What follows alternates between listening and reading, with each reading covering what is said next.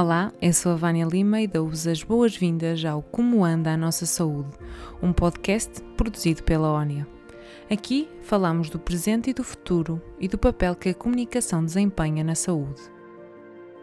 Para equipas de saúde mais felizes, este é o modo Tanobox, uma empresa portuguesa que desenvolve experiências formativas inovadoras para equipas mais eficientes e centradas no doente. Para nos dar a conhecer o seu trabalho, neste primeiro episódio do mês de junho, recebemos Diogo Silva, médico de saúde pública e cofundador da Nobox.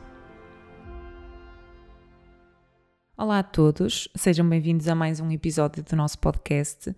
Hoje temos connosco o Diogo Silva, que é médico de saúde pública e é o cofundador da Nobox. Diogo, tu estudaste medicina na Universidade do Porto e especializaste em, em saúde pública. Porquê a medicina? De onde é que esta, este gosto surgiu? Ah, bom dia, Vânia. Muito obrigado pelo convite, uh, por estar aqui a falar um bocadinho do meu percurso, mas também da NoBox.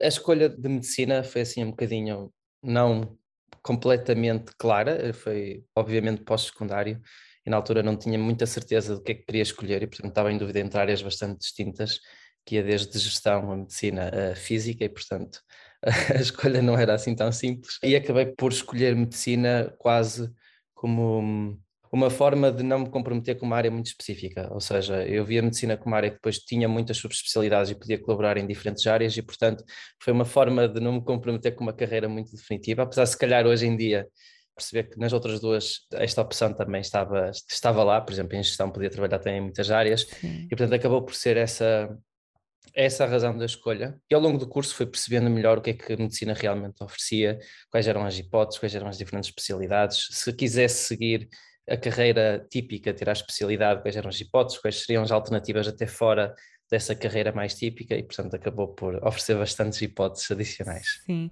e daí se calhar também a tua especialidade, porque é uma especialidade também bastante abrangente e acabas por eh, ter que trabalhar em, em, saúde pública, ter que trabalhar com um, um range muito grande de áreas. Não sei se foi por isso ou. Sim, eu inicialmente nunca tinha pensado em saúde pública como especialidade.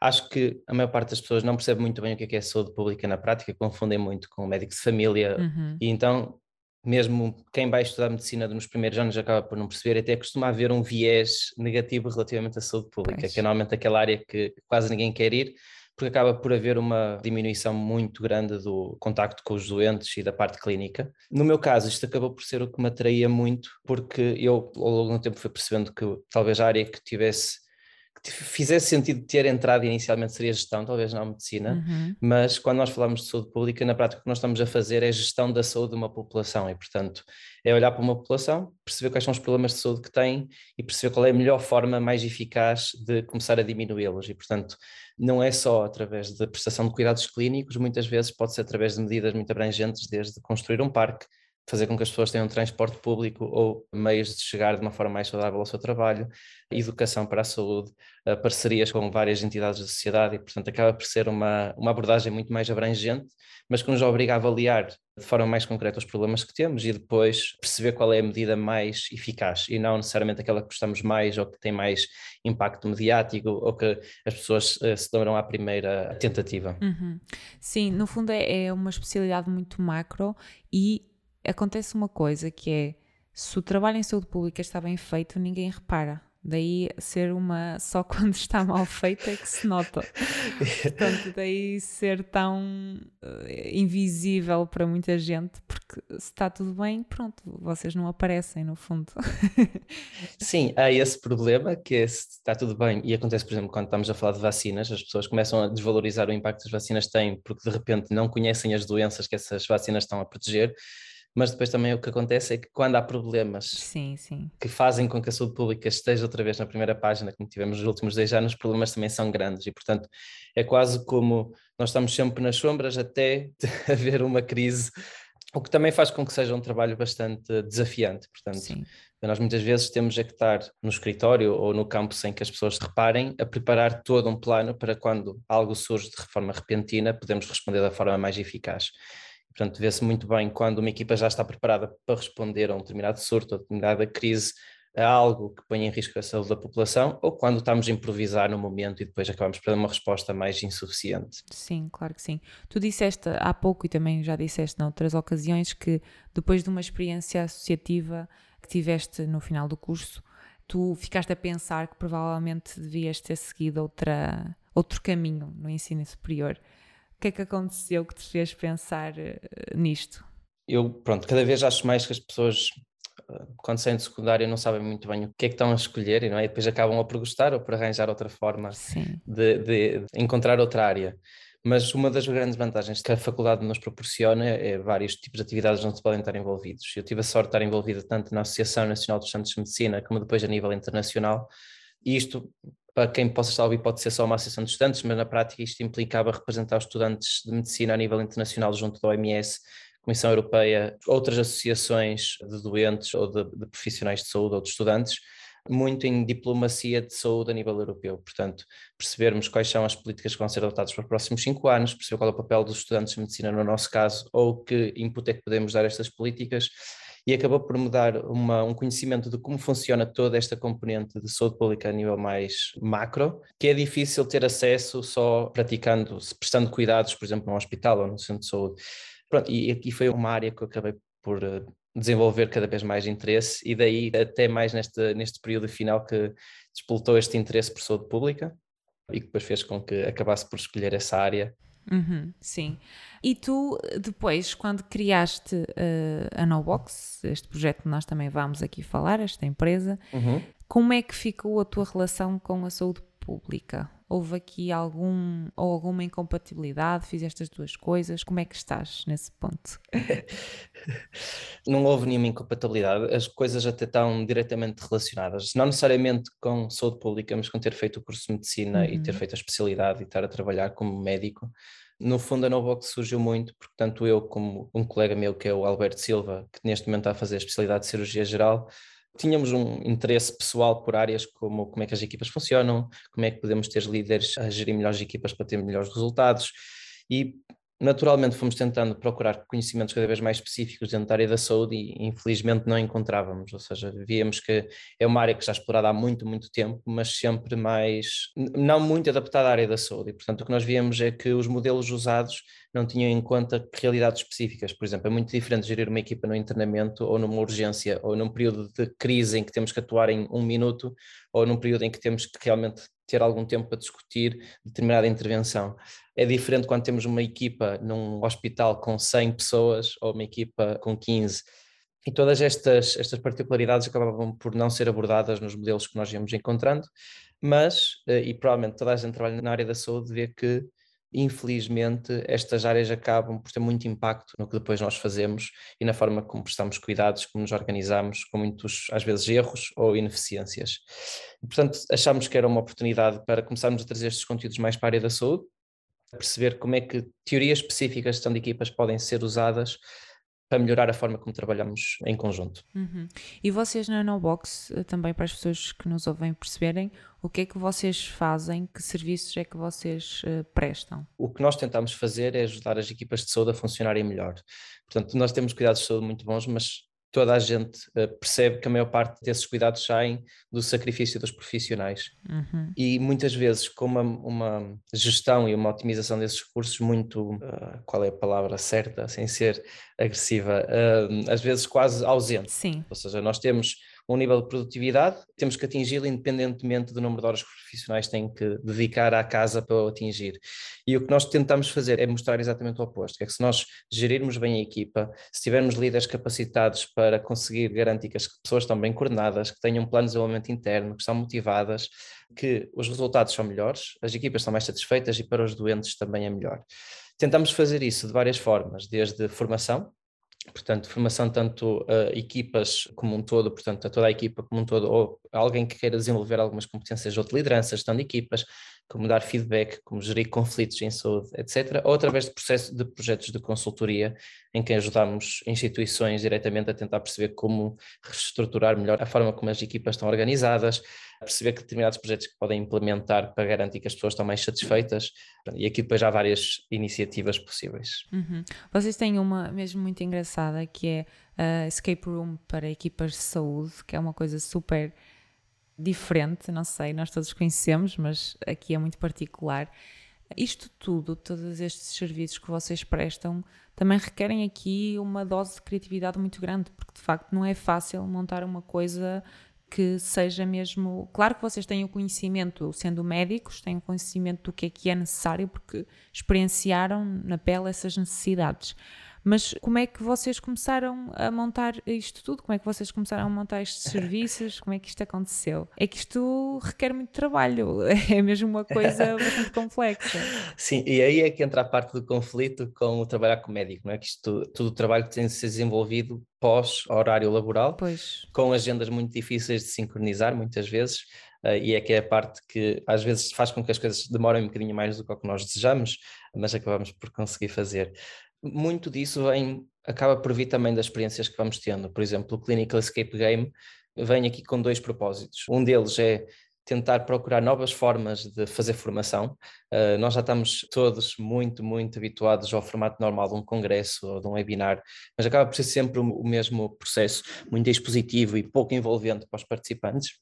E o que nós sabemos é que se nós conseguirmos construir experiências mais imersivas, em que as pessoas se divertem enquanto estão a aprender, a retenção de conhecimento é muito maior.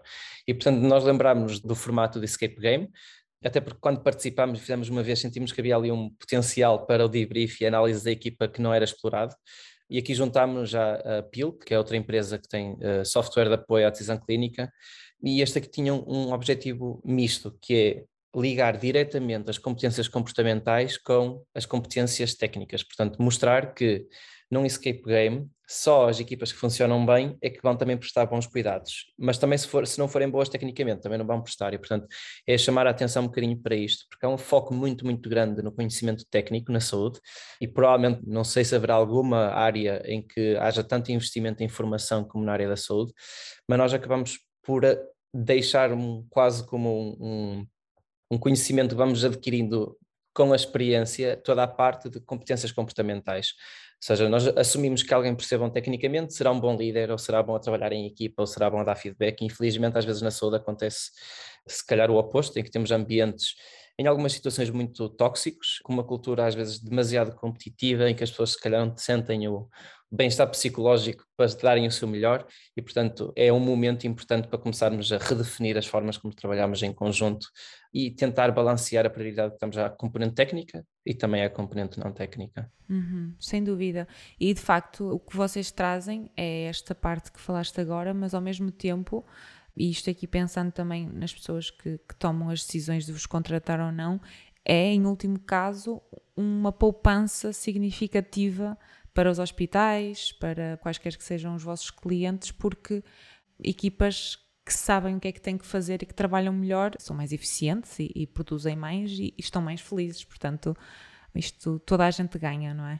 Sim, e não falta evidência científica a mostrar isso. Ou seja, nós acabamos por ver é que as equipas estão tão sobrecarregadas na saúde que nem têm tempo para parar e pensar no que estão a fazer. E, portanto, se nós este ano, o que acaba por acontecer muitas vezes nos planos anuais é que se nós este ano fizermos 10 mil consultas, no próximo ano temos que fazer 10.500 e nem pensamos que se não há formas mais eficientes de acompanhar aquela doença ou tratar aquela doença. Às vezes já, mas o próprio sistema não incentiva a que nós possamos mudar o próprio processo, porque já temos um indicador de avaliação para aquele. Sim. Às vezes a equipa nem tem tempo de pensar, só tem que conseguir atingir os objetivos e, portanto, não falta, não falta evidência de que equipas mais bem organizadas, com melhores FIAs, têm mais resultados, produzem mais são mais eficientes e os próprios doentes não só são mais bem acompanhados, como eles próprios também reportam uma melhor experiência. Portanto, agora, estes resultados demoram algum tempo, portanto, claro. não é como tomar um medicamento e deixar de ter dores uh, umas horas depois, e portanto, Sim. claramente é preciso um investimento inicial e perceber que não é um, um, resultado que vem de um dia para o outro, portanto, vai haver algumas coisas que vamos falhar, vai haver algumas coisas que vamos melhorar e depois temos que ir ajustando até aquela equipa realmente começar a entrar no nível de, de alto desempenho. Sim, no fundo vocês estão aqui a prescrever uma mudança de comportamentos. É como a melhor. é quase como fazer exercício ou uma dieta que, que vai demorar, mas, mas que vale a pena. E como é que tu vês a vossa empresa agora no pós-pandemia? Sentes que ganhou uma nova dimensão? Sentiste alguma diferença?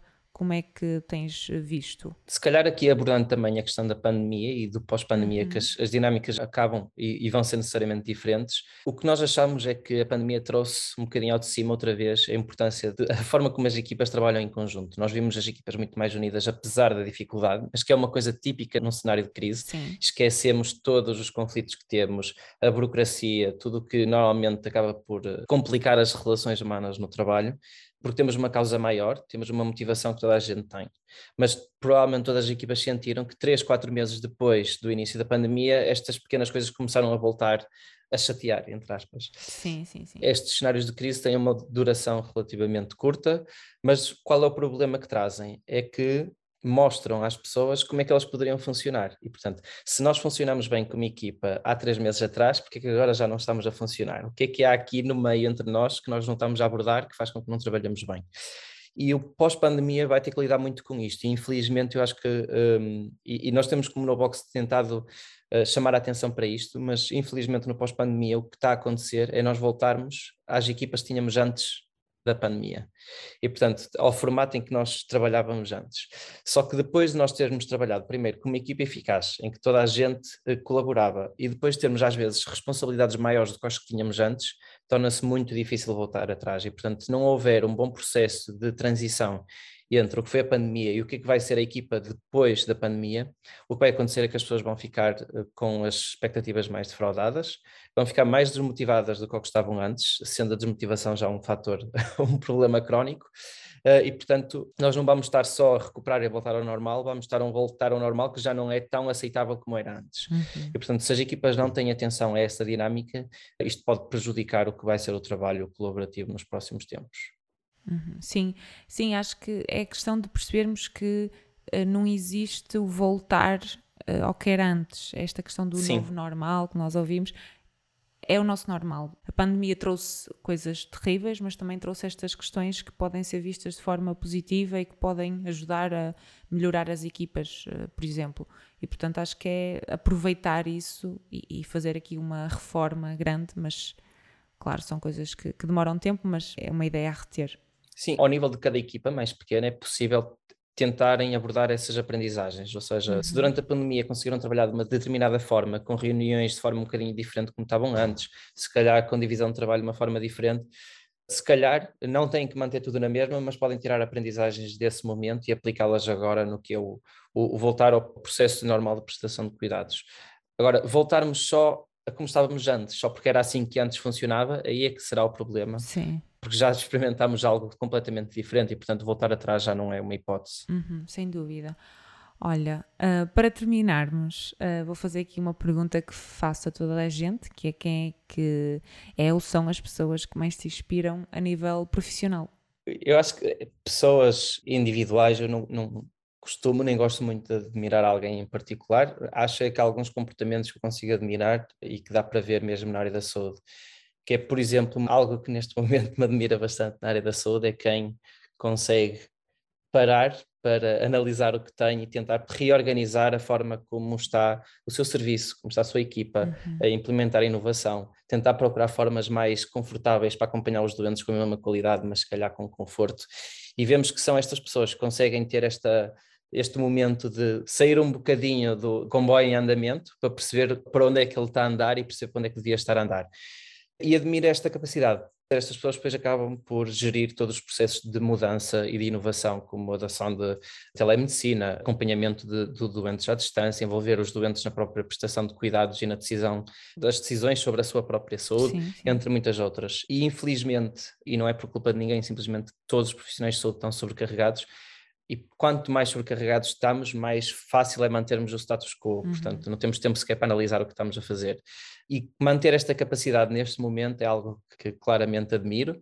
Além de depois as pessoas que têm a capacidade e a motivação e, e, e a determinação para depois tentar implementar inovação também, principalmente no setor público, que é muito difícil e, e uma máquina burocrática muito grande, em que às vezes é muito mais fácil manter as coisas como estão do que mudá-las sendo que depois de serem mudadas toda a gente concorda e era fácil, mas não sabem o trabalho que está por trás, e portanto são As pessoas que ainda conseguem fazer isto são aquelas que continuam a levar o sistema de saúde para a frente, mas que devem ser admiradas pelo trabalho que conseguem, conseguem manter ainda. Sem dúvida. Excelente, excelente, Diogo. Olha, se as pessoas que nos estiverem a ouvir quiserem conhecer melhor a Nobox, se quiserem falar contigo, como é que o podem fazer? Portanto, a melhor forma é irem ao nosso site, nobox.pt, tem lá os nossos contactos todos e nós respondemos bastante rapidamente, mas acima de tudo podem lá ver o que é que nós temos organizados como serviços, portanto, uhum. no fundo nós queremos muito poder contribuir para a forma como as equipas de saúde trabalham melhor em conjunto para poderem ser mais felizes. É uma visão um bocado utópica, para a maior parte das pessoas pensarão, mas é mesmo possível ter equipas que funcionam bem e que também são felizes, ou seja, as duas coisas não são muito mutuamente exclusivas. Pronto, e têm lá várias propostas, desde formação, quer a nível individual, que é para as suas equipas, quer alguns formatos de como nós trabalhamos em projetos de consultoria e algumas das atividades que fizemos no passado Caso eh, para já isto ainda não seja possível, tem também lá vários artigos sobre como é que as equipas se constroem, eh, quais são os problemas de ter uma equipa demasiado baseada na motivação, ou pronto, tem vários artigos de como lidar com a pós-pandemia, como foi lidar com a pandemia, e portanto também podem aí ter alguma informação para aplicarem no dia a dia. Uhum, boa, boa.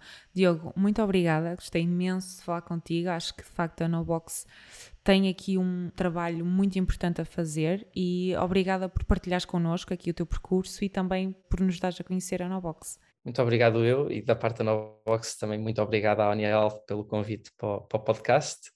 Se precisarem de alguma coisa é só contactar-nos, nós teremos todo o prazer em ajudar. Obrigada. E assim terminamos o nosso episódio. Partilhem com os vossos colegas e amigos e sigam a ONIA nas redes sociais.